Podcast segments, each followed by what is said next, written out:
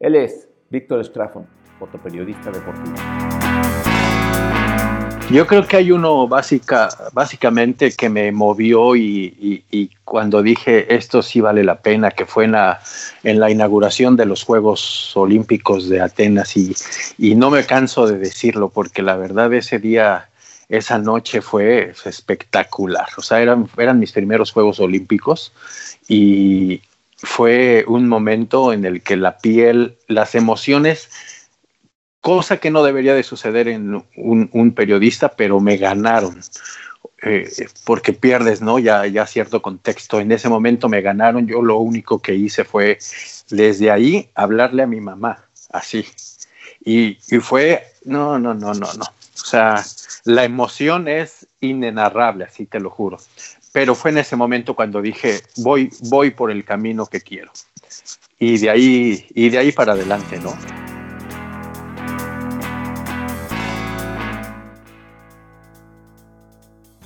Las hazañas son de los deportistas, las medallas, los títulos mundiales, los aplausos. Nosotros solos nos hemos encargado de transmitirlas al mundo, de narrar cómo llegaron a ellas, de contarle al lector, al escucha, al televidente sobre las lágrimas de dolor o de alegría. A nosotros nadie o muy pocos nos conocen. Nuestras vidas se quedaron sin fines de semana, a veces sin comer o sin dormir. El sueño de los atletas era triunfar y el nuestro era estar ahí para narrarlo o buscar las causas del fracaso. Ese era el alimento diario. Yo estuve ahí y haciendo este apasionante trabajo conocí a maravillosos colegas cuya biografía contarán ellos mismos. Yo soy José Luis Tapia y les doy la bienvenida a este podcast de periodistas deportivos. Estoy platicando con Víctor Estrafón. Víctor Estrafón es un fotoperiodista deportivo. Bueno, yo lo conocí en esta faceta ya. Y, y bueno, e, e, era alguien que, con quien realmente nos veíamos en muchos eventos, pero pocas veces teníamos la oportunidad de platicar porque cada, uno andaba en, su tema, uno buscando información y yo buscando las mejores imágenes. Y, y bueno, eh, descubro ahorita con esta plática que, que, creo que nos embargó el mismo sentimiento en los mismos Juegos Olímpicos que coincidimos, que fueron los de, los de Atenas. Y, bueno, este, Víctor, pues qué gusto que, que, podamos platicar de algo que, la verdad nos ha dado tanto. A mí también el periodismo deportivo me ha, me ha hecho la vida en muchos sentidos. Pero cuéntame, ¿cuánto agarras tu primera cámara? ¿Estudiaste, estudiaste eh, fotografía? ¿Estudiaste periodismo? ¿Cómo fue tu, llegada a este mundo? Fue, mira, no, no, fue tan, no fue tan fortuito porque creo que desde niño ya tenía interés. Yo me acuerdo que de repente una, alguna Navidad, más bien, sí, alguna Navidad en Reyes o en o Santa Claus me trajo una cámara, la de Mafafa Musguito, no sé si la recuerdes.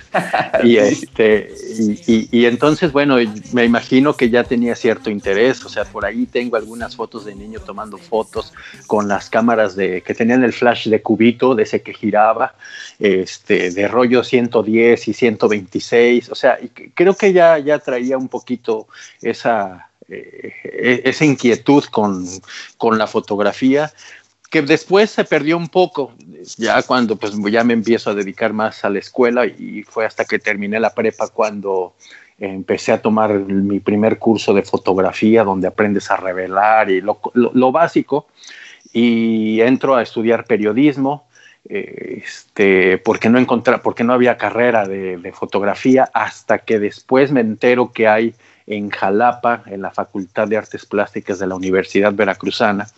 Y después de estudiar periodismo, pues obviamente voy a, voy a hacer mi examen a la Universidad de Veracruz, la perdón, Universidad Veracruzana, hice el examen, lo pasé y pues ya me quedé también estudiando allá. No la terminé, me regresé porque este, pues ya quería, ya andaba como ansioso de querer trabajar. Y en cuanto regreso empiezo a trabajar a, ya el financiero, ¿no? Pero este, pero, pero sí fue, fue algo. ¿Cómo, cómo, cómo te diré? No, no fue tan fácil, fue, me costó un poco de trabajo porque eh, no, no, había tampoco el dinero para empezar a estudiar cuando yo quería, entonces me atrasé un poco y, y se fueron eh, pero vaya, sí se, detuvo, pero el interés siempre estuvo hasta que se pudo.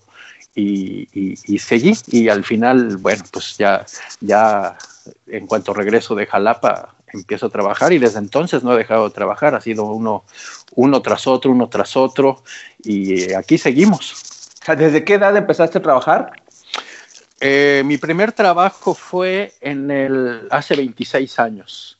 Te estoy hablando que fue hace en el 94. En el 94 yo tendría 20, 24 años. Fue cuando empecé a, trabajar en, la onda de, fotógrafo. Y fue gracias a una amiga de la universidad que estaba trabajando en un semanario muy pequeño que en realidad cubría fútbol llanero y sí cuestiones políticas, que se llamaba Semanario 32 cuando empezaba ya el, rollo este de que querían que el DF fuera otro estado, ¿no? Y al final, bueno, mira, fueron como visionarios. Y yo ahí iba, iba al Senado a tomar cosas de política y era cuando empezaba, pero también iba a tomar fútbol al, fútbol eh, llanero, al, llano, a tomar ahí por Vallejo, a los campos de ahí, iba a tomar fútbol porque también era parte de la noticia de ese, de ese semanario. Pero el, equipo que llevabas era ya tuyo o era de la empresa? No, no, no, no, mío, mío. Siempre del equipo, siempre he tenido yo mi equipo. Nunca nadie me ha dado nada. O sea, siempre ha sido porque yo lo he comprado y, este y, y este y de por, obviamente por la familia, los amigos o como haya sido, he tenido yo el, equipo, ¿no? Sí, porque a diferencia de nosotros, ¿no? Lo de ustedes es, es, es indispensable, ¿no? ¿Cómo, le hiciste para adquirir tu primer equipo? Bueno, pues obviamente mi madre, ¿no? Fue, fue la que me, me, me ayudó, pues la que nos compra ahí el, la cámara, un amigo me prestó, cuando empiezo a tomar mi curso básico, un amigo que se llama Oscar en Cancún, eh, este, fue el que me prestó la cámara, ¿no? Para que yo pudiera ahí aprender. Este, tuve una novia que también me prestó, me prestó su cámara para poder seguir haciéndolo, ¿no? Y ya después, bueno, yo ya me compré, en el, conforme a la marcha, yo ya me compré, me compré mi equipo para poder trabajar ya en los diarios. Ajá. ¿Qué, cuál fue el primer equipo tuyo, tuyo, con el que empezaste la, brega eh, fotoperiodística? Yo empecé prácticamente en grande, o sea, me fui prácticamente a lo profesional y fue una EOS 1. esa era pues la cámara más, pues la mejor, una Canon EOS 1, esa era la, la, mejor cámara para hacer fotoperiodismo y más fotografía deportiva. Mm. Oye, Víctor, entonces empiezas en esta revista eh, y de ahí empiezas evidentemente a escalar. después de esta revista, eh, bueno, eh, haces cosas políticas y haces cosas de, fútbol llanero. ¿Qué, te empezó a llamar más? ¿Qué, es lo que tú decías? Wow, creo que esto va a ser, o creo que esto otro va a ser, o las dos. Fíjate que me gustaba mucho la cuestión política, o sea, la adrenalina de estar correteando y en fin, todo ese tipo de cosas, pero, pero era de repente un poco aburrido. A mí nunca me ha gustado la política. A mí me gustaba nada más hacer quedar mal a los políticos, fotográficamente hablando. Entonces, eso era lo que yo buscaba, ¿no? En realidad, o sea, ver de qué manera los trataba de, de, pues, de humillar si se pudiera. Balconear. Balconear, sí, claro. Haciendo cualquier otra cosa. exacto, así, tal cual. O sea, eso, eso era, o sea, era siempre, siempre los he odiado, honestamente, a todos los políticos. Entonces, desde, desde entonces ya andaba con eso. Y, eso era lo que me gustaba, pero el tema deportivo me creció, o sea, el, interés de, ser fotógrafo deportivo creció. Eh, yo tenía un amigo que seguramente es de conocer, Alfredo Mendiola. Este, él trabajaba en Mexport, bueno, antes era Allsport México, y eh, que, estaba, que también había estudiado conmigo ahí en la universidad. Y este, él me invitaba a ver ahí a, pues, que viera fotos. Entonces yo veía todas las fotos que llegaban de Inglaterra y de Estados Unidos y eran unas cosas maravillosas. Y entonces de repente yo veía a los mismos fotógrafos de ahí y dicen, no manches, se van a la Copa América, se van acá y se van. No, o sea, y yo veía las fotos y digo, güey, yo quiero hacer estas fotos y además quiero estar viajando como lo hacen todos. Y luego yo veía los equipos y decía, puta, esto está maravilloso, o sea, qué equipo increíble están usando. Y, fue ahí donde empezó mi interés.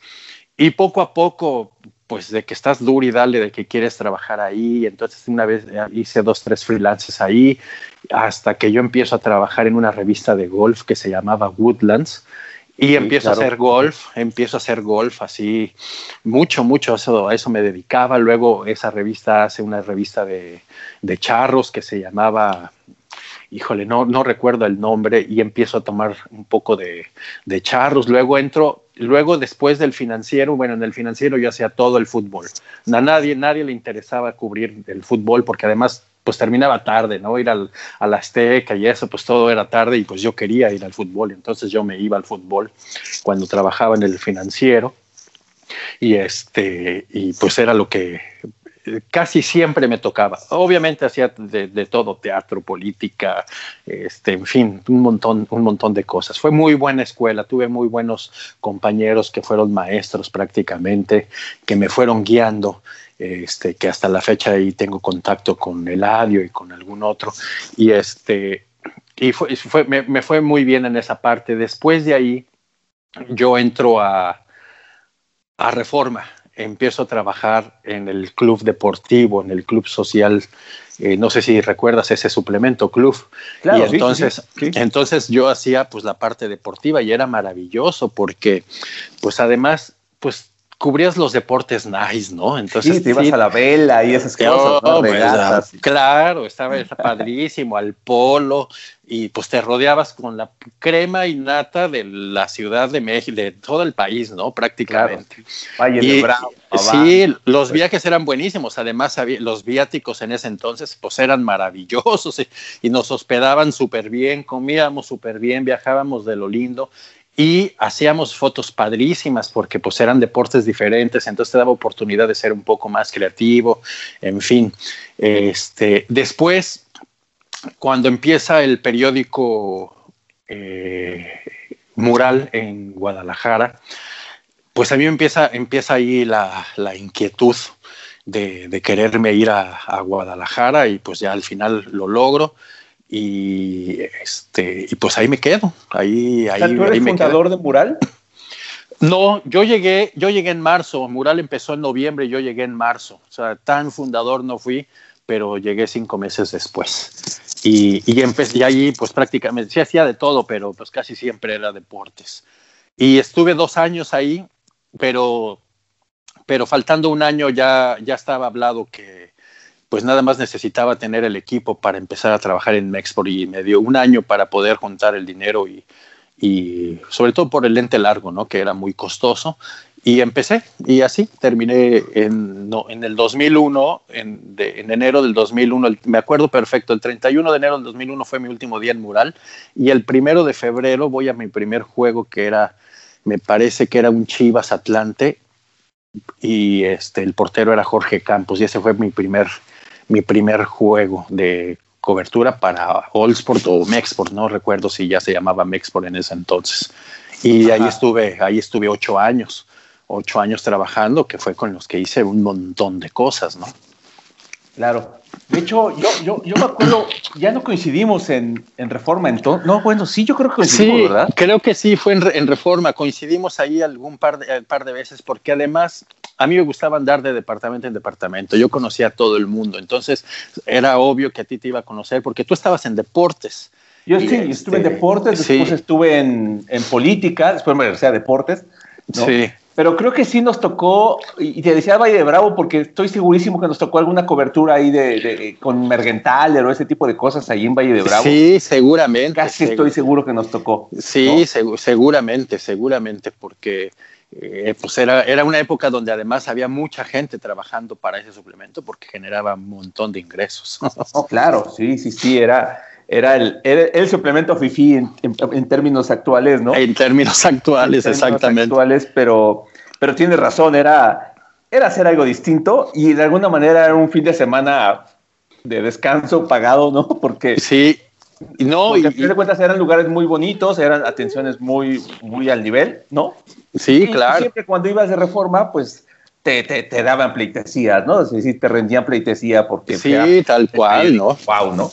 Exactamente, exactamente. O sea, además no, pues como no, no chayoteaban, no nada, entonces, vaya, estos son de respeto, ¿no? Prácticamente. Y yo entré ahí a ese a, club porque Jaime López, el dueño de la agencia Jan Media, fue el que me recomendó con Guillermo Caballero. Y entonces Guillermo Caballero era muy amigo de la gente de Mexport y él habla a Mexport, oye, necesito un fotógrafo. Yo le hablé por teléfono y Jaime fue el que hizo ahí eh, pues eh, voz y voto para que pudiera para que pudiera entrar. O sea, he estado, la, gente, gente importante, vaya, ¿no? O sea, que, que me ha ayudado. O sea, entré con, con, David, obviamente, y entré con el Mexport y entré con, gracias a Jaime López allá a Mural, que todo ha sido escuela para, o sea, para bien o para mal, pero más, más para bien. O sea, ha sido, ha sido escuela, una, una enseñanza, cada lugar en el que he estado, increíble, ¿no? Ajá. ¿Y, y, y cómo es ese, ese cambio de la, de la, de la prensa diaria de alguna manera, aunque al final de cuentas el suplemento no era tan, tan, tan demandante en esa parte, eh, en cuestión de las agendas de todos los días, pero bien dices que me, te metías por todos lados. Pero ¿cómo es ese cambio de ese tipo de, de, coberturas al tipo de cobertura ya de una agencia? Porque aparte de tu cambio no tienes ni descanso, vas de un día al otro y ya estás cubriendo un partido en los cuales, eh, según tengo entendido, a reserva que esté equivocado, este, pues tienes que hacer cortes eh, cada determinado tiempo, mandar en friega, ya te tocó mandar digital o todavía revelaste, creo que ya no en, cuestión de agencia. Eh, no, todavía, todavía se revelaba porque la calidad de la película todavía era mayor a las, a las cámaras digitales que en ese entonces estaban pues estaban saliendo, ¿no? O sea, la primera cámara digital que yo usé era de 3 megapíxeles entonces, eh, pues era mínimo. Ahorita ya, o sea, una cámara normalmente la que usamos son de 24 megapíxeles en promedio. Entonces, eh, esos 3 megapíxeles no servían de mucho más que para enviar rápido y calmar a los clientes, ¿no? O sea, cero estrés, señores. Ahí les van unas cuantas fotitos así de digital, de, de 3 megapíxeles y listo. Y después, eh, había que revelar en, pues donde se hubiera ya acordado en, la casa de alguien, en el baño de alguien, en fin, eh, revelar la película para escanear y mandarlas por, por internet cuando la conexión era cuando sonaba así y cuando ya cuando ya sonaba dijiste ya decías uf ya estoy del otro lado porque luego conectarse era era un rollo era es una cuestión casi, casi divina cuando te conectabas, ¿no? Entonces, este, todavía, todavía, incluso nosotros todavía tomábamos también transparencia por la calidad que daba la transparencia. Pero eso, las digitales, yo creo que cuando se empezaron a usar, las empezamos a usar, no recuerdo honestamente cuándo fue que se dejó la película para usar solamente digital, pero no, no tiene mucho, ¿eh? No, no tiene muchos años en realidad. O sea, el, el, cambio tecnológico ha ido muy rápido. Entonces, este, vaya, no, no, no, por eso te digo que no lleva tanto tiempo, ¿no? No, claro, eh, lo que pasa es que de un tiempo para acá eh, las cosas se dieron, como bien dices, muy rápido y fuimos cambiando, cambiando, cambiando, ¿no? Y, y también es así que eh, Ahora ya no escribes, hablando de texto, ya no escribes páginas como en, el Reforma de aquel entonces, que eran hasta una página completa, un reportaje, que eran 15 mil caracteres, ahora son 800 caracteres y bien te fue, ¿no? Sí, sí. en términos de foto, bueno, por lo menos ustedes empezaron a ocupar más espacio a nivel gráfico. Sí, pues era, generaba mayor interés, ¿no? De repente el que estuvieran viendo fotos y todo, y bueno, pues fue, fue quitándoles un poco de espacio ahí a los, a los redactores. Oye, y, pero, pero me, me, quedé trunco con esta, con esta pregunta o la respuesta de cómo fue ese, ese cambio de, de las agendas a las cuales estabas acostumbrados al ah. ritmo de trabajo a, a, trabajar ya en una agencia. Es muy sencillo. ¿Cuál es la diferencia? Dinos, a, lo mejor lo vemos de fuera y, lo podemos imaginar, pero quizá hay mucha gente que no sabe cuál es la principal diferencia entre ser en de agencia. En ese entonces era, fue, fue muy sencillo, porque al final, este, digo, aunque los tiempos todavía daban para poder enviar no tan rápido, porque no había redes sociales en ese entonces, más que solamente los impresos y una que otra página de internet, pero era muy raro. Entonces daba tiempo de poder enviar eh, este, al medio tiempo, salir a enviar y eso. Pero ahora, ahora, pues obviamente hay que enviar rapidísimo porque hay redes sociales, porque hay periódicos, bueno, los periódicos aguantan, ¿no? Porque hay páginas de internet en realidad. Entonces, eh, a, los, mira, así, así te lo en el brief que tenemos nosotros en la agencia de, nosotros, eh, cuando se hace una cobertura, es a los, antes de los cinco minutos tiene que haber dos fotos. Dos fotos de acción, ¿no? De un partido o de cualquier evento, tiene que haber dos fotos. Y después de esos cinco minutos, ya relajados, ya mandaste dos fotos con las que los clientes pues se pueden, digamos, ya pueden utilizar para poner ahí en su página web o las redes sociales. Después de esos dos, eh, de esos cinco minutos, eh, hay que estar enviando de manera constante, ¿no? O sea, disparas, mandas, disparas, mandas, disparas, mandas. Eh, es, es, no paras, no paras en todo, en todo el partido. Antes, antes ibas y tomabas fotos, chacoteabas, cotorreabas y todo. Ahora ya no, o sea, ahora ya estás tomando, enviando, tomando, enviando, tomando, enviando, tomando, enviando. O sea, todo el juego ya se hace intenso toda la labor de tres horas, porque pues una hora antes empiezas a hacer color, empiezas a hacer el previo, y las dos horas, por ejemplo, de un partido de fútbol o las tres o cuatro de un partido de béisbol, ¿no?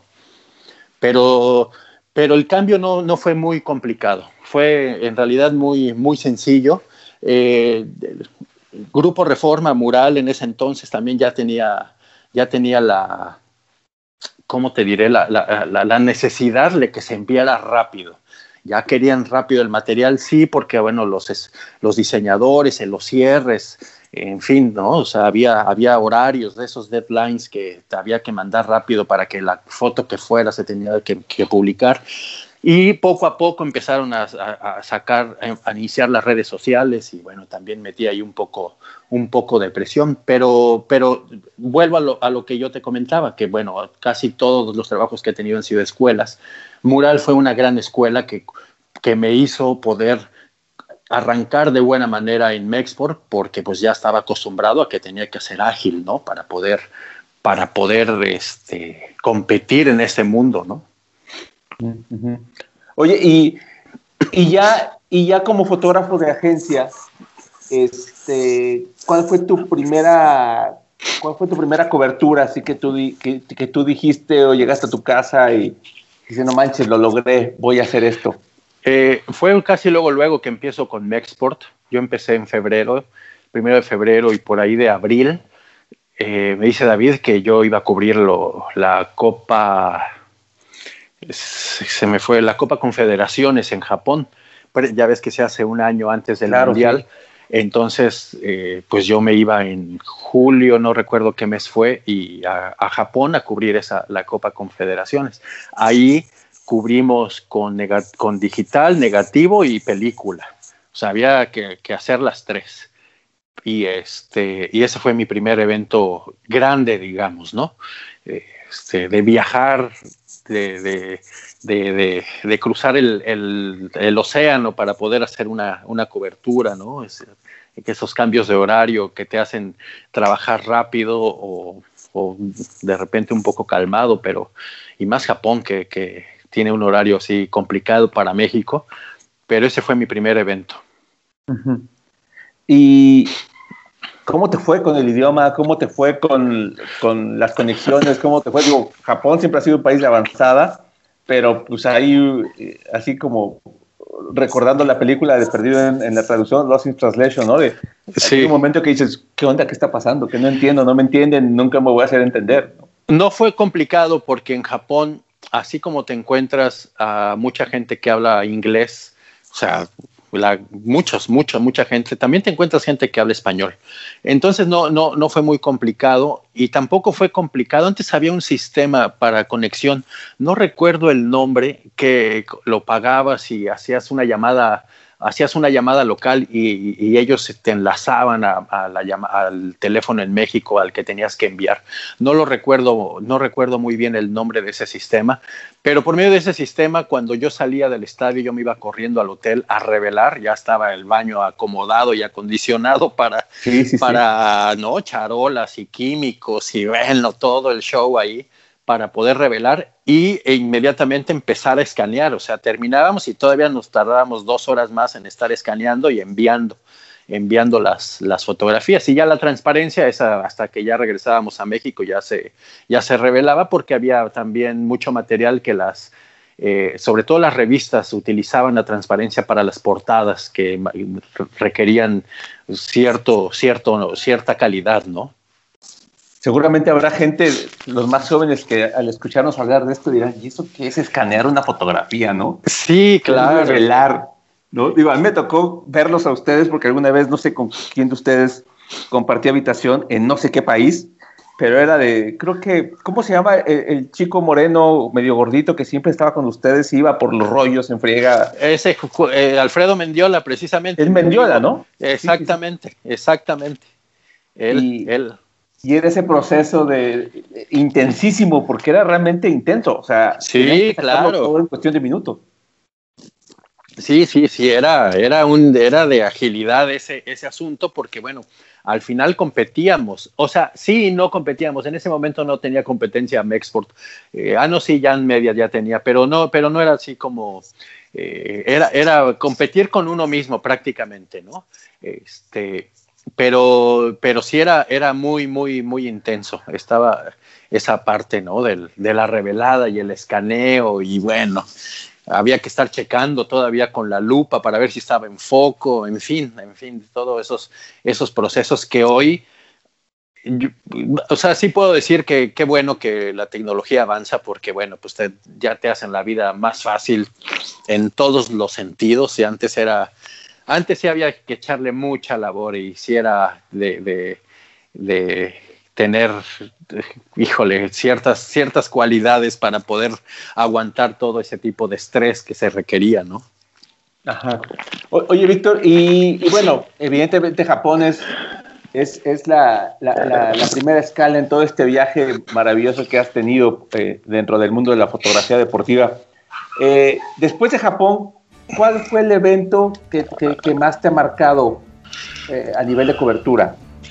Fíjate que, mira, es que esa, es, ese es complicado así como, escoger como tal. Bien te puedo decir los Juegos Olímpicos de Grecia porque fueron mis primeros Juegos Olímpicos y fueron muy emotivos, fueron así. Y te puedo decir de mi primer mundial que fue el de Japón precisamente al año siguiente porque fue hubo muchas experiencias ahí en ese, en ese mundial, buenas y malas, y, fue, fue bastante interesante. Pero también te puedo decir que a los meses después del mundial, que fueron los Juegos Centroamericanos en El Salvador, eh, o sea, fue muy padre porque además yo llegué ahí también de manera fortuita porque alguien no quiso ir, que porque pues El Salvador no le gustaba, etcétera, etcétera. Y para mí ese evento fue súper importante porque yo ahí hice grandes amigos de Puerto Rico. Este, tuve una novia de, gracias a eso Puerto, de Puerto Rico y, y, me marcó, o sea, prácticamente a mí me, me dejó... Eh, como, con un gran recuerdo, hice buenos amigos en El Salvador, que hasta la fecha todavía tengo, tengo contacto. Eh, vaya, fue, fue, fue un gran evento, o sea, y te puedo decir que a lo mejor hasta me dejó más esa cobertura de los centroamericanos en El Salvador que el Mundial de Japón, te lo puedo, te lo puedo decir. Pero cada uno tiene cosas diferentes, con cada, con cada uno de los eventos te vas, vas te, va, te, va marcando cosas diferentes. O sea, no todos son iguales, no es, no todos son tan emotivos, no todos, no todos son complicados, no todos son fáciles. O sea, siempre te encuentras con experiencias diferentes y, y, que te enseñan mucho además. O sea, que te dan, que te dan mucho. El Mundial de Rusia fue espectacular. O sea, fue, ahí todo salió perfecto prácticamente, salvo la final que nos llovió, nos cayó una vida de sueño, yo perdí mi celular. Bueno, fue una cosa, mi celular está ahí enterrado en ese estadio de la final. Ahí, sí, ahí te lo juro que está enterrado ahí en el campo. Yo creo que nunca lo van a encontrar hasta que lo tiren el estadio y van a decir, miren un celular de la época de no sé cuándo. Entonces, este, pues por ahí, por ahí quedó ah, hundido en el lodazal de ese estadio. Eh, eh, contabas de tu primer mundial que pasaron como en todos en todas las coberturas que uno tiene cosas buenas cosas malas también. Ese fue mi primer y único mundial no el de Japón. Este y, evidentemente eh, todos los días es, es, una aventura distinta no porque claro. de entrada nosotros que tienes que buscar la nota tienes que ver aunque no haya nota tienes que ver de dónde sacas algo no y imagino que ustedes es lo mismo tienen que mandar algo porque claro. los clientes les pagan por un servicio de X cantidad de, fotografías al mes o por cobertura o por evento, ¿no? Y tienen que cumplir. Eh, de eso que dices de ese primer mundial, ¿qué fue lo, lo mejor, como dices, y qué fue lo no tan bueno, por no decir lo peor? Lo, sí, yo te puedo decir que sí fue lo peor y lo peor que he vivido en todos los eventos, pero ahorita te lo cuento. Lo mejor yo creo que fue... Em, el conocer, el conocer ese país, o sea, y la gente darte cuenta que es, eh, eh, educada al máximo, eh, estás con otra cultura que, que, prácticamente te hace sentir segura, apoyada y que sabes que estás en buenas manos, que ahí en ese país no te va a pasar nada. A la hora que sea, en el estado que estés, si estás ebrio o no, siempre va a haber alguien que te ayude o te cuide, ¿no? Eh, el país es, bellísimo, o sea, cada una de las ciudades a las que estuvimos visitando, este, pues porque ya ves que en los mundiales recorres todo el país y, fue, es, increíble. Yo creo que esa, esa experiencia de haber conocido Japón, un país caro, pero que, carísimo, pero, pero fue, vale la pena, ¿eh? vale, vale la pena conocer, conocer Japón. Yo no sé ahora con los Olímpicos cómo vaya a ser, pero, pero bien vale, vale la pena. Sí, sí, pero bien vale, vale la pena. Eso fue, yo creo, lo, lo mejor, el, el, viajar en ese, en esos trenes, ¿no? En el Shinkansen a unas velocidades impresionantes, decías, no, no inventes, que te trasladas a otro mundo prácticamente, o sea, algo que solamente que veías en la televisión simplemente lo estabas viviendo, ¿no? Eso fue lo, lo mejor, lo peor, te puedo decir, eh, eh, en ese entonces no me, era Burillo cuando era el, el, el, jefe de ahí de la federación. Exactamente, no me acuerdo ahí su séquito, no recuerdo los nombres. Nosotros éramos eh, eh, agencia oficial, yo era el fotógrafo que los estaba acompañando a todos lados. Javier Aguirre era el entrenador que nunca me trató muy bien. Este es un tipo ahí un poco, un poco complicado. Eh, junto con Gabriel Caballero, que igual, también así nefastines los dos. Y este, pero lo peor, fíjate que fue que yo estaba, estábamos en Oita. Eh, yo recuerdo que esa noche yo llegué tarde al, al hotel porque pues estaba ahí también estaba mi jefe y estaba otro Alfredo y otro fotógrafo y nos fuimos a cenar y nos tomamos ahí unas copas y todo y al otro día se supone que viajábamos a Corea pero a mí nunca nunca me dijeron nada cuando de repente me suena el teléfono de la habitación del hotel y me hablan por teléfono y me dice, oiga, este señor Víctor, no, no, bueno, no me dijeron mi nombre, nada más preguntaron, este, ¿usted es parte del equipo? Sí, sí, sí, es que necesitamos ver quién va a pagar la cuenta, ¿no? Le digo, ¿cómo que quién? No, pues no sé, pues los de la selección. Me dice, no, es que ya se fueron todos. Yo dije, ay, cabrón, ¿qué pasó aquí, no? Entonces yo, pues obviamente le digo, déjenme nada más me baño y listo. Entonces, pues yo ya sabía que tenía que recoger mis cosas, recogí mis cosas, me bañé bajo a la recepción y me dice, no, ya, ya se fueron y dejaron la cuenta sin pagar, güey. O sea, se fueron sin pagar. O sea, el, equipo se fue sin pagar. El equipo se fue sin pagar. Era una cuenta, tú sabes, en yenes se hace el número eh, eh, kilométrico. Entonces yo, o sea, en ese momento yo veo la cuenta de una lista con llamadas y comida, room service y todo eso. Pero al mismo tiempo de que yo estoy viendo eso, varios policías empiezan a llegar al hotel para detenerme, güey, ¿no? Entonces yo yo era entre que estaba medio crudo y, entre que no, no, no, entendía bien lo que estaba pasando. Dije, a ver, a ver, a ver, a ver, ¿qué? Me quitan el pasaporte, por supuesto, y dije, la madre, ¿y ahora qué? y le digo, bueno, pues ya cuando ya se quedaron con el pasaporte, pues prácticamente ya podía andar, no me puedo ir sin el pasaporte, ¿no? Entonces prácticamente andaba suelto, ¿no? Ahí en, en, el hotel. Le hablé por teléfono a David, le digo, oye David, fíjate que pasó esto. Y ya le cuento, puta, se hizo el coraje de su vida, el güey canceló las cuentas de la federación, hizo un desmadre.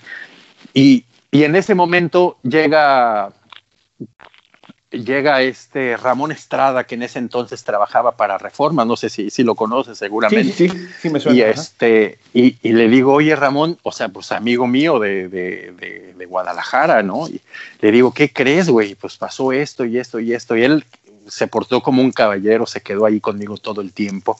Y este, pues obviamente también, pues, pues o sea, enterándose de lo que estaba pasando, no sé si escribió o no de eso, y este, y al final, al final les digo yo a los del hotel, les digo, ¿saben qué? O sea, yo me acuerdo perfectamente que cuando veo la lista de nombres yo no estaba, yo estaba además como este de, de, de, ahí metido sin pagar además, o sea, yo no sé cómo me le hicieron en realidad. Uh -huh. Y le digo, pero oigan, yo no estoy aquí en la lista. Y entonces eso fue lo que me salvó. Dice, pues a mí, ¿por qué me cobran si yo no estoy?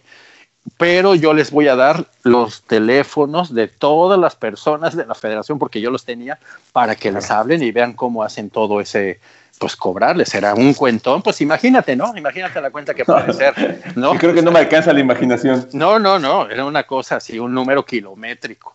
Y este y fue ahí cuando ya, ya, me, ya me soltaron. Esa noche yo me quedo con Ramón Estrada y yo le dije a David, ya tenían presupuestado que la, que la selección no pasaba, yo ya tenía boleto de regreso y mi boleto no lo cambiaron los de la federación, o sea, y la hicieron ahí mala, o sea, fue un rollo ahí que no sé qué traían en realidad con, con David y yo ya tenía mi boleto de regreso y entonces yo le dije a David, porque él decía, bueno, ahorita para que te vayas a, no me acuerdo qué, a Seúl, no, no sé qué, qué ciudad de, de, Corea seguía, le digo, no, güey, yo ya estaba... Era Jeonju. Era Andale. viajar a Seúl y después a Jeonju. Exactamente.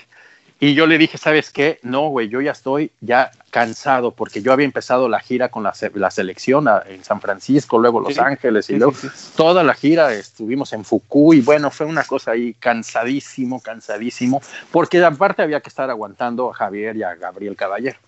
Y este, y entonces yo le dije, no, güey, yo ya estoy, ya, yo ya me quiero regresar, por favor. Me dice, ok, está bien. Entonces, pues yo ya tenía mi boleto prácticamente y yo me regresé a México después de, de eso, ¿no? De, de, esa, de esa experiencia en la que yo tenía que pagar la cuenta de la selección mexicana, imagínate nada más. Pero tú, se supone que tú tenías que estar con el equipo y ya no fuiste al partido México-Estados Unidos. No, ya no fui a México-Estados Unidos porque no me avisaron normalmente lo, lo, me mandaban el mensaje, me decían, oye, mañana viajamos, mañana nos vamos, en fin, o sea, yo estaba con un equipo de producción, digamos, y que era el que, el que me estaba avisando de todo, y no me avisaron ya, yo ya no tenía, pues ni siquiera hicieron el cambio de vuelo, o sea, no hicieron nada, o sea, algo, algo pasó ahí de falta de comunicación o de mala leche de, las, de la federación con la agencia, que bueno, pues ahí, ahí ya, este, yo no sé qué habrá pasado después, que David ahí negoció con ellos, en fin, no sé, no sé, pero, pero la aplicaron cañona, o sea, no solamente a mí, ¿no? Sino a todo, o sea, imagínate, se van sin pagar, o sea, ¿qué es eso, güey? No, no, no puede ser. A, a mí me pasó algo similar, no tan grave, pero fuimos a comer un día ahí en Fukui, después de un entrenamiento, tres, tres o cuatro colegas, y, y, casi, no sé si, creo que no estabas tú, pero... Eh, y cuando llegamos a ese restaurante, íbamos Luis Homero de Reforma, sí. de Récord, e iba alguien más de radio, creo que es la marmota que le dicen, pues se me fue el José Luis, se llama. Este, de esta, eh, no recuerdo dónde estaba, pero era de radio. Y, y, llegamos a un restaurante y ahí estaban el, el del esto, el de la ovaciones, los que siempre se juntaban, ¿no? Eran como sí. tres, cuatro. Ajá. Pues total que llegamos nosotros a comer ahí, nos sentamos en una mesa al lado, realmente no había como, había el, el, el, típico saludo, ¿cómo estás? Pero nada más, Procura, había ciertas diferencias en la forma de trabajar eh, eh, y, este, y pues no, no teníamos mucha relación con ellos, yo en lo personal, y, este, y de repente, pues entre la, la plática y la plática ahí estamos nosotros, vemos que ellos se van, se despiden, ¿no? Y cuando se acerca el mesero nos dice, es que ellos dijeron que iban a pagar ustedes. Nos dejaron la cuenta a nosotros. Hijo de la madre. Era Carlos Trápaga, ese sí me acuerdo perfecto. Del esto. Ajá. Era un cuate de Ovaciones, que no recuerdo el nombre, y, otro más. Y nos dejaron la cuenta. Qué hijos de su madre. Eh, y así el mesero, ellos dijeron que ustedes iban a pagar, ¿no? Pero como íbamos llegando nosotros, siendo que la chorcha y todo esto, pues hubo tiempo para que ellos se fueran, ¿no? Sí, claro, claro. Mira qué cabrones. Sí, así fue. Este, digo, no, no fueran las cantidades que, te dejaron a ti, porque pues, no, bueno. seguirías pagando todavía si te hubieran dejado ahí, ahí, estuviera encerrado todavía, porque pues te digo que hasta, los, la policía llegó y yo dije, bueno, ¿qué está pasando, güey, no? Y crudo, imagínate nada más, o sea que la cabeza me daba vueltas y yo no sabía ni qué, o sea, ¿cómo que yo tengo que pagar la cuenta? Pero ¿cómo por qué o qué, no? Imagínate nada más, fue, fue, fue muy simpático, fue una, una experiencia muy en ese momento fue, dije, ¿qué, está pasando? No me asusté, obviamente, pero, pero me, sacó mucho de onda. Pero te digo, afortunadamente llegó Ramón Estrada y como quiera, ya, ya ver a alguien conocido y de tu que hablara tu mismo idioma y a quien llorarle, pues ya, ya era, ya ayudaba bastante, ¿no? Y ya, ya te ayudaba a pensar un poco y por eso me acordé también, te digo, de la lista y, y bueno, no, al final no, no pasó nada, pero sí, se, pasaron. Yo no supe, yo creo que mucha gente nunca se enteró de eso que hicieron, pero, pero porque yo no, sé si, si, lo habrá escrito Ramón en ese entonces, pero, pero sí fue, güey, corriente el asunto ese, ¿eh? Sí, e, esa selección tenía sus detalles a nivel de dirección, ¿eh? O sea, yo me acuerdo que yo también cubrí la gira por California y, en un momento, en un hotel, eh, en los pasillos de un hotel, ahí donde estaban en San Francisco, eh, eh, yo iba caminando después del entrenamiento, yo también estaba hospedado ahí, y, vi a Ricardo Pelas hablando por teléfono enojado, ¿no? En los pasillos, y entonces me quedé ahí, dije, pues está enojado, algo está pasando, ¿no? Y me senté ahí con mi libretita y todo, y el tipo empieza, a, empezaba, estaba reclamándole a alguien que no habían llegado los uniformes, ¿no? Y entonces yo dije, a ver, el tipo está aquí en un lugar público, en un hotel, y está hablando de un tema de interés, ¿no? Que es la, claro. es la selección. Y pues yo saqué una nota de eso. Y no, pues ya olvídate, el otro día me, me, me, buscó y me dijo de todo y que no sé qué. Y yo cuando le dije, Ricardo, estabas en un lugar público, un tema de interés público, ¿no? Y pues, sorry, o sea, yo soy reportero, este es mi trabajo, ¿no? Le habló a los jefes y, no, no, no, y a partir de ahí toda la gira ya, ya me trajo de la chingada. Sí, pues sí, así y, Pues bueno, ese es un reto. Dices, bueno, ahora cómo le hago, ¿no?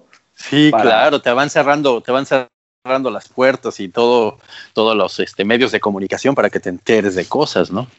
Porque aparte les, les dicen a los demás, no, este no, este no, o este con esto, lo que sea, ¿no? Exacto. Pero bueno, gajes del oficio. Oye, entonces, ¿haces Japón? ¿Después cuántos mundiales más hiciste? ¿Todos? Eh, sí, todos. Eh, bueno, no, excepto el de Sudáfrica, porque era cuando empezábamos ya la agencia, ya cuando empieza Strafon Images ese año, y pues ese año en primera no teníamos el dinero ni la capacidad, no teníamos las credenciales ante la Femex Food, porque pues somos nuevos, aunque me conocían, pero bueno, la agencia no tiene clientes y pues no, pues ni modo que le demos una acreditación y pues ese mundial no lo, no lo cubrimos. Eh, lo mismo pasó, creo, con, con los Juegos Olímpicos, porque pues también éramos, pues estábamos muy jóvenes todavía como, como agencia, los siguientes, los de Londres, pero de ahí en fuera, pues todos los demás. Ok, pero entonces eh, ya, ya nos saltamos, tú decides emprender tu propia agencia, ¿no? Sí. ¿Qué año es eh, esto, Víctor? Yo, fíjate, eh, aquí, empezó, yo empecé en el 2010 la agencia, en el primero de enero del 2010 es cuando arranco oficialmente, porque yo dejo de trabajar, yo dejo de trabajar en el 2009 después de los Juegos Olímpicos de Beijing, despuésito dejo de trabajar en Mexport, porque ya estaba teniendo ahí problemas y preferí mejor, ahí nos vemos, por la paz. Y ese año bueno, a mí me iba muy bien. O sea, yo hacía un montón de cosas ahí en Guadalajara y dije, no, ya se acabaron los deportes, ya no voy a hacer deportes, ahora ya voy a estar haciendo, este, fotografiando modelos, hacía catálogos, en fin. Y dije, ya, se acabó.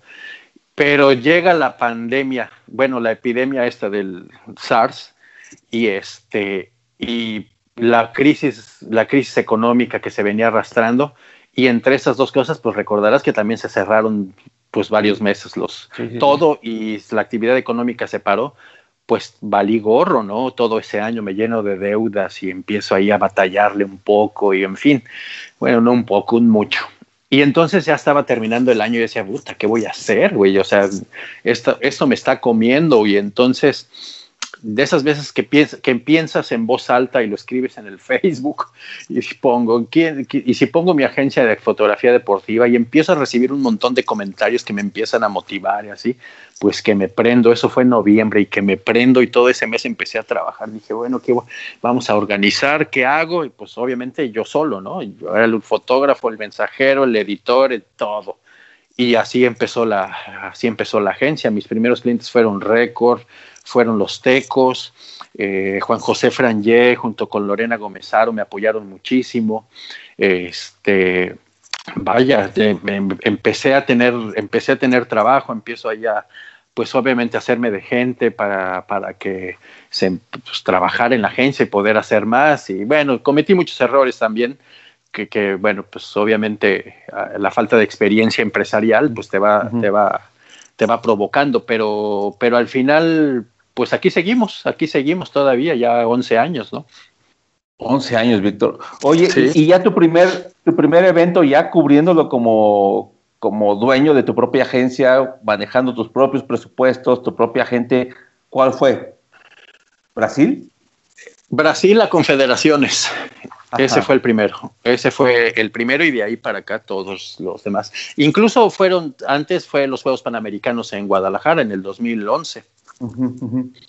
Entonces ahí, ahí le echamos toda la galleta y entonces cubríamos un montón de, pues todos los eventos en realidad. Ahí, ahí fue, fue donde prácticamente nos catapultó un poco, sí, nos llenamos ahí de deudas y de cosas ahí, pero nos catapultó eh, mediáticamente y empezamos a tener más clientes. Entonces, al 2013 ya es cuando empezamos a, a cubrir todo, pero desde antes ya estábamos cubriendo los juegos de selección fuera de, México, todos los juegos de selección en Estados Unidos y donde fueran los estábamos cubriendo. Ajá. ¿Alguna vez te imaginaste, remotándonos a, tu mafafa musguito cámara, alguna vez te imaginaste que, que, gracias a este trabajo ibas a recorrer prácticamente medio mundo, que ibas a estar pues ahora sí que en primera fila, en donde, digo, aunque sé que es una friega, aunque sé que es una chinga por el estrés, el envío y todo eso, estás ahí, ¿no? Y, cuando estás ahí viendo a, las grandes estrellas del fútbol, cuando estás ahí en las inauguraciones o, o, teniendo una perspectiva que realmente poca gente tiene, ¿no? E, es cuando dices, wow, esto es increíble. No importa que me duerma tarde o que duerma dos horas o que lo que sea, este, ¿Alguna vez eh, llegaste a imaginarte que todo eso podría pasar? No hasta, hasta antes del 2001. Entonces, ahí fue, a partir del 2001 cambió toda mi, mi, perspectiva. O sea, en este siglo cambió, cambió todo pero jamás, jamás, o sea, obviamente te digo, mi interés, mi interés era más ser eh, fotógrafo, un fotoperiodista de, periódico, de política, en fin, nunca, o sea, ni siquiera pensé en que algún día iba a tener mi propia agencia, o sea, eso fue circunstancial y fue más por necesidad que porque realmente lo hubiera querido, lo hubiera soñado, ¿eh? Entonces fue, fue gracias a los, al apoyo motivacional que me dieron por una necesidad económica que yo tenía. Pero si no, no, yo no hubiera empezado, yo no hubiera empezado jamás la agencia, pero no, jamás me imaginé, jamás me imaginé. Y no te imaginas, lo empiezas a soñar, lo empiezas a querer, te ilusionas si quieres, pero no te imaginas cómo llegar. Hoy, hoy cada vez son más complicados los caminos, pero al final se puede, ¿no? Pero no te, no, es complicado de repente si no tienes a alguien que te vaya guiando.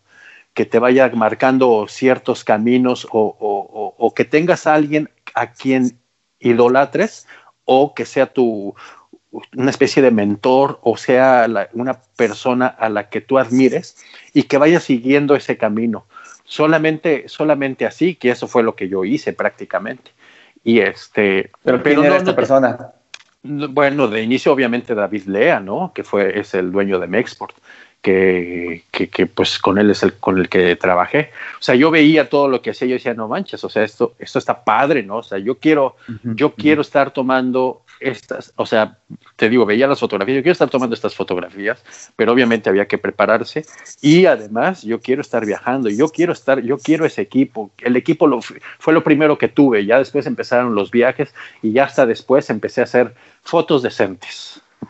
te tardas mucho, ¿eh? honestamente, porque cuando ves tu material de hace, no sé, unos años, dices, no manches, esto yo, ¿cómo era posible que lo publicaran? Entonces ya llega un momento en el que tú ya dices, no, esto ya, ya, ya soy un fotógrafo confiable y dices, perfecto, ya estoy, ¿no? me gustaría hacer un ejercicio ahí que, que, igual son preguntas que nunca, nunca a, a, nadie le había hecho, pero... venga. En un partido, ¿cuántas fotos tiras en promedio? Haces en promedio? Mira, la, disparas en promedio alrededor de mil fotos, o sea, más o menos, ¿no? Eso es lo que disparas. Hoy con las cámaras digitales, antes era otra cosa. Hoy con las cámaras digitales disparas, yo disparo mil. De ahí yo rescato el 20%, ese es, ese es así como mi promedio eh, eh, de 200 fotos aproximadamente, de las cuales alrededor de 100 las mando durante el partido. Ok. Ya después edito, ya en casa, empiezo a revisar todo el material y de ahí saco otras 100 que son las fotos individuales, algunas cosas creativas, detalles, en fin, y órale, para el archivo. En promedio, ¿cuánto peso cargas para ir a un partido de fútbol? Bueno, ya va bajando el peso, pero empezamos desde los 25 kilos y ahora ya el equipo ya, ya los ya los equipos son más ligeros y ya a veces ya ni necesitas computadora porque ya desde la cámara puedes enviar. Entonces ya le vas bajando, pero yo creo que ya las maletas están alrededor de 15 kilos aproximadamente. Ajá. ¿De qué, de qué consta el, equipo para cubrir un partido de fútbol? Eh, ¿Qué, qué, es lo que llevas? ¿Cámaras, lentes? Eh, ¿Qué, ¿De qué consta el equipo? Es tres cámaras en promedio para tres lentes, de los cuales son un angular, el 70-200 y el 400. Eh, de ahí, pues obviamente va la computadora, van accesorios que son lectores, pilas, este, eh, flash, este, en fin, ¿no? Accesorios ahí que, los fotógrafos luego cargamos nada más por cargar y que compramos por comprar, pero, pero al final en algún momento te sacan de un apuro. Y eh, es eso, básicamente. Monopié, el monopié, tarjetas de memoria, este, muchas tarjetas de memoria porque no sabes. y este, ¿qué más? Nada más, prácticamente. ¿Qué es lo peor que le puede hacer, pasar a un fotógrafo durante un partido de fútbol? Lo peor, pues obviamente que la cámara deje de funcionar. ¿No? O sea, si eres de los que nada más carga una sola cámara, pues te jodiste, ¿no? Te dejó de funcionar y ya no. O sea, por eso nunca hay que ir a una cobertura con una sola cámara. Después de eso, yo creo que lo peor es que le den un balonazo a tu computadora o a ti, ¿no? o que te caigan encima y se dañe el equipo. Eh, ¿Te pasó? Y después, eh, no, no, no, no, no, nunca me ha pasado. Eh, una, una, vez estuvo muy curioso lo que me pasó. Bueno, a mí no, pero este detalle estaba simpático. Fue en el Mundial de. Híjole, no me acuerdo en qué en el de Alemania. estaba cubriendo yo un juego Australia-Túnez, una cosa así. Pues éramos tres fotógrafos, ¿no? Ahí en la esquina, nadie, a nadie le interesaba. Y entonces había un espacio entre fotógrafo y fotógrafo, pues, ¿qué te gusta? Tres, tres metros, o sea, bastante considerable. Y de repente un rebote, el balón sale hacia mí, me pega en la mano de donde tengo agarrada, empuñada la cámara, y en ese rebote se va la computadora del fotógrafo de al lado, güey. Pues se le jodió la computadora, güey. O sea, güey, éramos esos dos, tres fotógrafos y a los dos nos dio, no puede ser posible, güey. Y pues se le dañó la computadora y bueno, pues imagínate, fue muy curioso porque pues decías, no manches, o sea, qué suerte, ¿no? O sea, viendo tanto espacio, ¿por qué nos toca a nosotros? Digo, a mí no me, a mí no me pasó nada, pobre cuate ahí que se quedó sin computadora, pero bueno, ni modo, así son gajes del oficio. Pero no, no, a mí no me pasó, no me ha pasado nada, nada similar, ni un balonazo, ni, ni nada, ¿no? Afortunadamente. Lo que sí me pasó fue en Atenas, fue ahí me caí de las escaleras en, en, el, en gimnasia. Yo llevaba, fíjate, yo llevaba el 400, llevaba un 200, pero el 1.8, o sea, el grande, y un 70-200 colgados, afuera, ¿no? O sea, listos para empuñar. Y atrás yo llevaba, traía una cangurera donde cargas flashes y otra cámara y en fin. Y atrás llevaba un, un, backpack chiquito donde llevaba la computadora. Pues yo no sé si te acuerdas que ese estadio, ese, sí, sí, el estadio de, de gimnasia, pues no tenía, no estaba terminado y las escaleras eran de cemento. Entonces yo voy bajando las escaleras y se me atora el zapato, o sea, pues bajando y atorando. La caída ya era inminente, o sea, ya, ya era, ya te la vas a partir. Entonces mal o bien, los fotógrafos tenemos una, una reacción de cuidar primero el equipo y luego nosotros. que tu cara. sí. sí, güey. Entonces, pues lo que hago es abrazar al, equipo y me giro, güey. O sea, caigo de espaldas hacia abajo, o sea, con la cabeza hacia abajo, pero de espaldas pues sabrás el mitote que armé. Afortunadamente no había cámaras en ese entonces como ahora y pues no estoy en la red, ahí en YouTube. Pero armo un escándalo y pues ya me ayudan y ya todo. Yo ni levanté la cara. Yo nada más vi que sí podía caminar y listo, gracias y me salgo. Y ya, en ese momento, pues yo estaba bajando porque venía una gimnasta mexicana, no recuerdo el nombre, que también se cayó precisamente del, caballo. Y este, y bueno, ya total que cuando llego a la sala de prensa, según a enviar, madres, la computadora deshecha, porque era la que tenía en la espalda y fue la que recibió todo el peso. Este, pero pues eso fue lo, lo peor que me ha pasado en un evento grande prácticamente. A mí me pasó, a mí me pasó muy parecido en, Australia, que cuando gana Víctor Estrada la medalla en Taekwondo, bajo del palco a, la zona mixta, y lo mismo, güey. O sea, bolas, que voy de espaldas, ¿no? Sí, no manches. Pego con dos, eh, con el filo de dos escalones así, pa, pa. Hijo, y pues ni modo, tienes que aguantar el dolor, levantarte. Es, las es, más, es más la pena que el dolor físico, te lo juro, güey. Y fui a las entrevistas y terminé el servicio médico porque me dolía mucho la espalda, no me podía enderezar después de eso, ¿no? Claro, pues ya te frías del fregadazo. No, no, a mí me amortiguó la computadora, si no, también hubiera estado como tú, seguramente. Oye, y el, el partido que tú dices, puta, qué bendición estar aquí o el evento ya competencia, no hablemos de como los Juegos Olímpicos en general o inauguración, o, quizá la inauguración, como bien dices, ¿no? Pero el evento que tú dijiste, está más allá de que te ha ido bien, cuestión de las, tomas que lograste, eh, el decir, no puede ser que yo esté aquí, ¿no? Estoy viendo a este, estoy viendo a este otro, estoy con el de con 30 agencias a mi lado. ¿Cuál fue un momento que pudiste reflexionar sobre eso o, que te sentiste eh, afortunado? Pues muy sencillo, ¿eh? Es, es, muy sencillo, te lo puedo decir. Son los 100 metros planos en los Juegos Olímpicos. No hay, no hay una prueba que genere más emoción, más estrés, más adrenalina cuando sabes que están a punto de sonar porque sabes que después de estar más de cuatro horas sentado en tu lugar porque no te puedes parar si no te ganan tu lugar, eh, esperando 10 segundos o sea, e, es ese. Yo creo que no hay, no hay otro evento que tenga más adrenalina. Ni siquiera la final de un mundial. La final te dura dos horas y, estás ahí disparando. Y lo que estás esperando al final es cuando levantan la copa. O sea, en realidad eso no, no te genera, no, no tiene tanta emoción. Eh, quizá a lo mejor el partido donde estuvo, no sé, eh, los, los, yo siempre fui fan de Zidane y pues quizá los partidos de, de Francia, ¿no? Que, que cubría eh, los partidos de México, por supuesto, pero así que digas, wow, esto, la, adrenalina y la emoción que te genera son los 100 metros planos de unos Juegos Olímpicos. Eh, eh, ¿A quién viste ganar? ¿A Bolt? Eh, claro, Usain Bolt. Y en, y en, los Juegos Olímpicos anteriores fue, ¿cómo se llama? este, ay, el gringo, este morenazo. Ah. En los, ay, cabrón. Powell. Ah, Mike Powell. Exactamente. Ajá.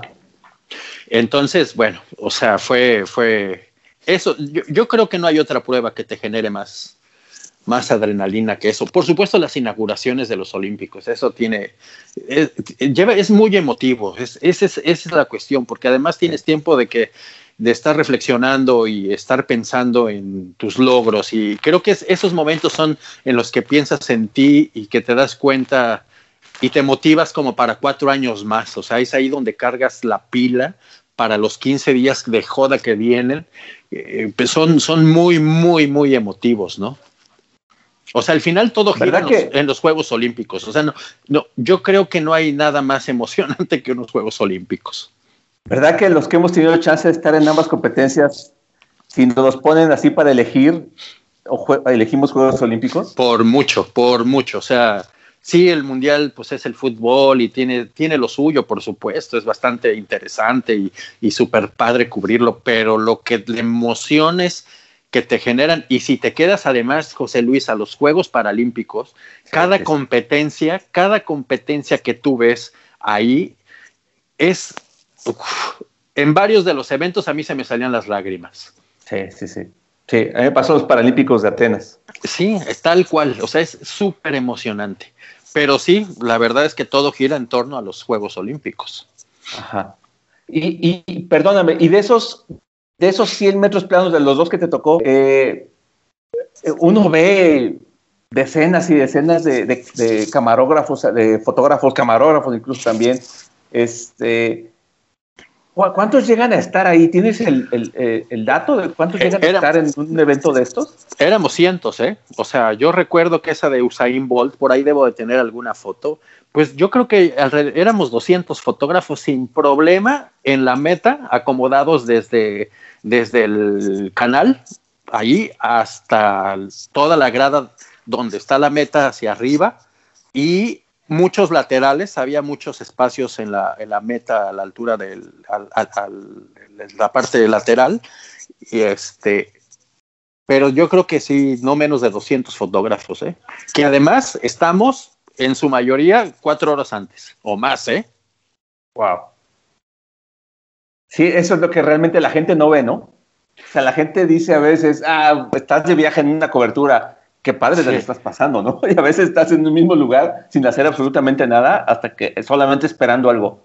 Exactamente, pero, este pero, sí, pero sí les doy la razón, sí te la pasas padre, honestamente. Sí, sí te la pasas padre, pero... Sí, sí, sí, sí, les doy, sí les... no es glamuroso porque se imaginan que uno está ahí en hoteles cinco estrellas y, y te llevan el desayuno. sí, pero a, veces nada más llegas a dormir, ¿no? Exactamente, sí, no, bueno, a veces, a veces nada más llegas a bañar, o sea, yo me acuerdo en los Juegos eh, Panamericanos de Santo Domingo se juntó con el juntaron al Festival del Merengue junto con los Panamericanos. No, pues no manches, o sea, era un día sí y un día no que en vivo, más, o sea, imagínate, dominicana, bailar la fiesta, no, Padre Santo, fue una cosa espectacular. Ahí me juntaba con el negro Barrera y Salvador Aguilar, ¿te acuerdas de ellos? No, bueno, era una, una, cosa, nos la pasábamos. Bellísimo fue eso. O sea, yo creo que ha sido el evento, por ejemplo, ahí en el que más fiesta tuve. Eh, independientemente de lo que pueda pensar eh, eh, la, gente que no sabe lo que hay detrás de nuestro trabajo, y más el, de ustedes también, este, uno, uno, lo disfruta y yo siempre he sido de la idea, sobre todo en Juegos Olímpicos, ese tipo de competencias que son cada, cada cuatro años o que tienen periodos de espera largos, entre comillas, ¿no? Que pues uno se los gana, ¿no? Uno, uno dice, pues para mí también es como el atleta que hace todo claro. ser pues yo también, ¿no? Y, es un trabajo de cuatro años, de ocho años para poder llegar a eso, ¿no? Sí, por supuesto. Y fíjate que al principio hay, en los Juegos Olímpicos siempre hay reuniones eh, donde, bueno, las de fotógrafos, yo no sé si las de reporteros, pero por ejemplo hay una reunión, siempre hay reuniones de fotógrafos y al principio, en la primera reunión con todos los fotógrafos de que vamos a cubrir los Juegos Olímpicos, te ponen, recuerden que ustedes son los representantes de los mejores fotógrafos del mundo. Entonces esa parte desde ahí empiezan así como que a cargarte la batería mentalmente, que también es bien importante, porque al día 8 tú ya estás diciendo, no manches, todavía me faltan 7 días, güey. O sea, y estás que ya no te la acabas, o sea, de cansado. Y, y, y, esas cosas son las que te hacen seguir y seguir y seguir. Ya los últimos días estás en drive. O sea, ya no sientes si, si sí o si no, tú ya estás trabajando para agenda y ya está como que programado, ¿no? Entonces ya tu cuerpo ya sabe que hay que caminar y caminar y caminar y caminar. Pero sí, sí, yo creo que eh, sí, sí somos, yo creo, representantes todos los que van eh, en, lo que hagan, en lo que hagan, de lo que, de representantes de lo mejor a lo que van a hacer, ¿no? Bueno, este, Víctor, pues para cerrar, eh, ¿cómo, ¿Cómo calificarías la situación actual del fotoperiodismo eh, deportivo en, México, por ejemplo? Híjole, desastrosa. Eh, por temas de pandemia, por supuesto. Grandes fotógrafos, muchos fotógrafos, algunos han fallecido, algunos están sin trabajo, eh, muchos están sin trabajo. Está muy, pues no hay, no, no, hay oportunidades, ¿no? Aunque yo creo que sí, sí se pudiera. De repente la Federación Mexicana de Fútbol es un poco, pues es un poco ruda en ese sentido, beneficiándose un poco nada más por ellos, pero sí se llevan entre las patas a muchos fotógrafos que trabajan en muchos medios o trabajaban en muchos medios o agencias, que pues obviamente tuvieron que ser despedidos o en fin, ¿no? Pero, y, yo no creo que que, les cueste trabajo dejar entrar ocho fotógrafos más en realidad. Porque yo lo he visto en otros lados y se puede perfectamente con una buena coordinación, pero bueno, de repente es flojera, es apatía, es interés, en fin. Pero, pero bueno, sí, yo lo veo, yo la veo muy mal. Yo espero que esto se componga rápido para que esa gente, pues obviamente vuelva a sus a sus trabajos y, se continúe, porque pues la verdad es que poco a poco también la gente, la afición está perdiendo el interés. Yo cada vez veo menos interés hacia los partidos de fútbol, o sea, ya no, como ya ni siquiera van, ya también los periódicos también publican menos, en fin, se está, se está, se está, se está pudriendo un poquito esa parte, ¿no? Pero, pero calidad fotográfica, hay los o sea, los, muchos fotógrafos de aquí de México son calidad de, internacional, ¿eh? te lo, te lo puedo apostar. O sea, hay muchos, muchos muy buenos. Eh, eh, yo creo que está pasando con la pandemia que, que también vino a acelerar procesos de, de, destrucción que ya venían de alguna manera dándose, ¿no? En cuestión de, al menos en lo que tú y yo conocemos bien, que es la prensa escrita, ¿no? Por ejemplo. Claro, exacto. y la pandemia vino a acelerar prácticamente como agarrar un cuerpo enfermo y, rematarlo más pronto, ¿no? Sí, sí, sí, tienes toda la razón.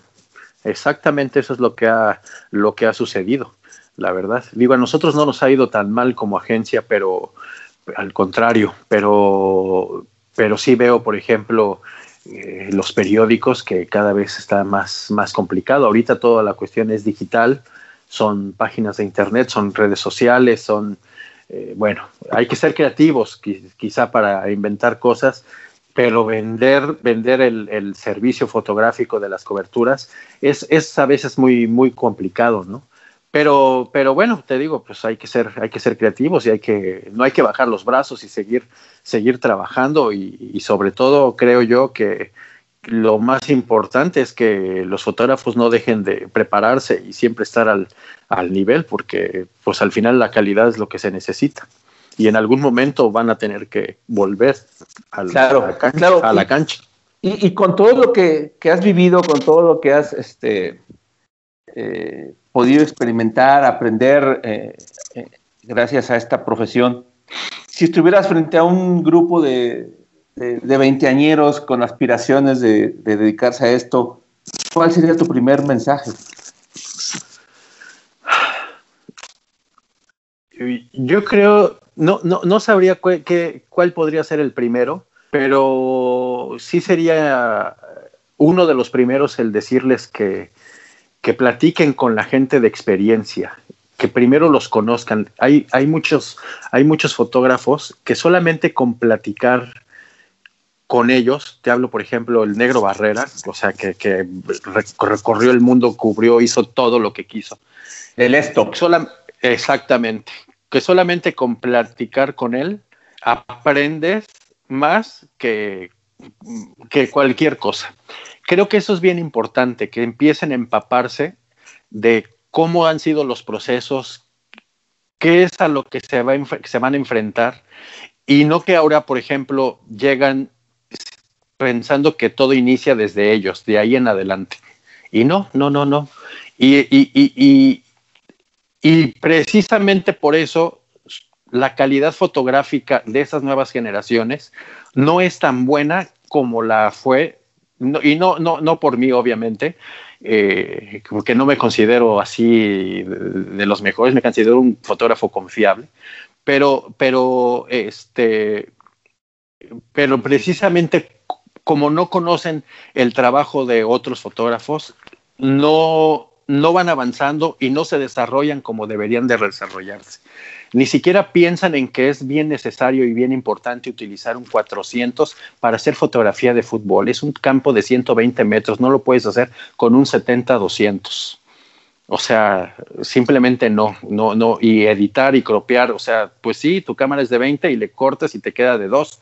Pues no manches, o sea, pues eso no. O sea, hay que hacer, hay que llenar el cuadro precisamente. Y eso están muy, muy dedicados a estar cropeando, a estar arreglando las fotos en computadora y no haciendo las fotos desde la toma. E, esos han sido, yo creo que los principales, las principales cosas que he encontrado en los chavos de 20 años. Pero creo que yo yo lo que recomendaría es que investigaran cuáles han sido los fotógrafos más importantes de unos años para atrás. Te hablo, te hablo de un David Lea, te hablo de un Jaime López, este, te hablo del Negro Barrera, te, o sea, hay de Martín Venegas, de Omar Martínez, o sea, un montón de fotógrafos que si tú los empiezas, si hablas con ellos y les preguntas y les empiezas a sacar, a sacar, a sacar, aprenderían muchísimo, muchísimo más que incluso la misma práctica, porque además esa práctica, te digo y reitero, la hacen con lentes que simplemente no les van a enseñar nada. Wow.